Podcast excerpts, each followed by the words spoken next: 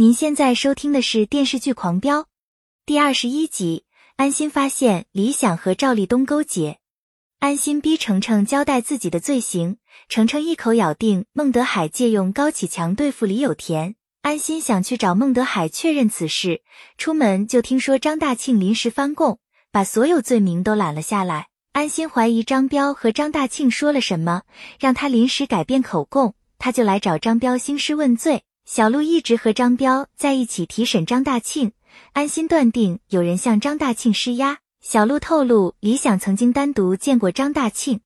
安心来找李想，远远看到李想陪着赵立东喝完酒出来，李想把微醺的赵立东送走。安心下车痛骂李想是狗，李想不想解释太多，安心质疑他让张大庆改口。李想劝安心不要把精力放在程程身上，他之所以接近赵立东。就是想利用警察身份找到赵立东的犯罪证据。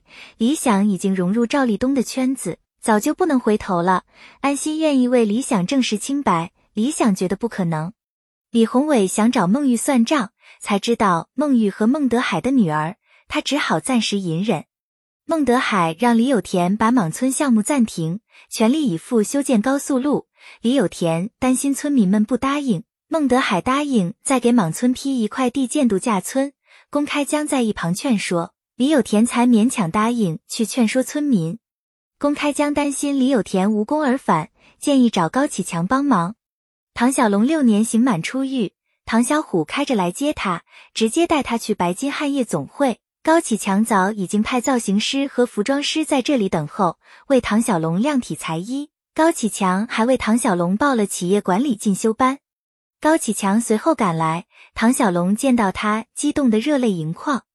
高启强买下游戏厅送给唐小龙，陈淑婷和高启盛欢迎唐小龙回来。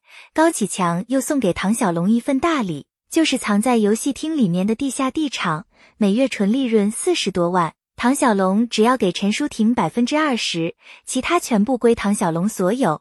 唐小龙对他感激涕零。高启强随口说起帮杨建打听毒品、彩色毒品的事，让他们多留意一下。高启盛顿时脸色大变，站在旁边一言不发。陈淑婷看出高启盛不对劲，明确讲明高家的规矩，不许碰毒品，其实暗指高启盛。高启盛拼命掩饰，高启强看出端倪，把唐小龙和唐小虎支开。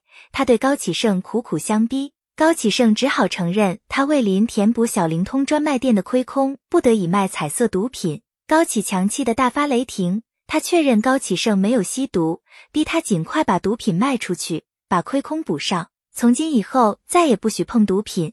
孟德海求郭局长陪他去见开发商，开发商担心当地投资环境不好，特别要求警方出面保驾护航。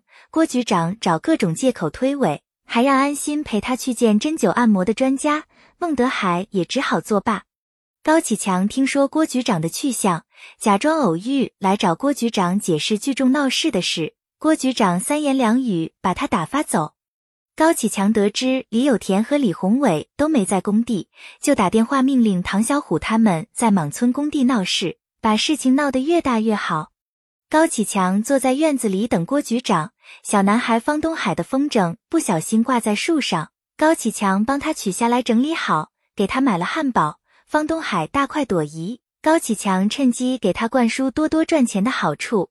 安心正好出来听到高启强的话，对他冷嘲热讽一番。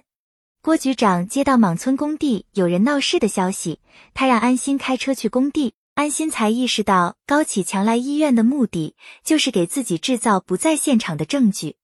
郭局长详细了解了伤者的情况，发现他们都是皮外伤。本系列音频由喜马拉雅小法师奇米整理制作，感谢您的收听。音频在多音字、英语以及专业术语方面可能会有不准确的情况，如您发现错误，欢迎指正。更多电视剧、电影详解音频，敬请订阅关注。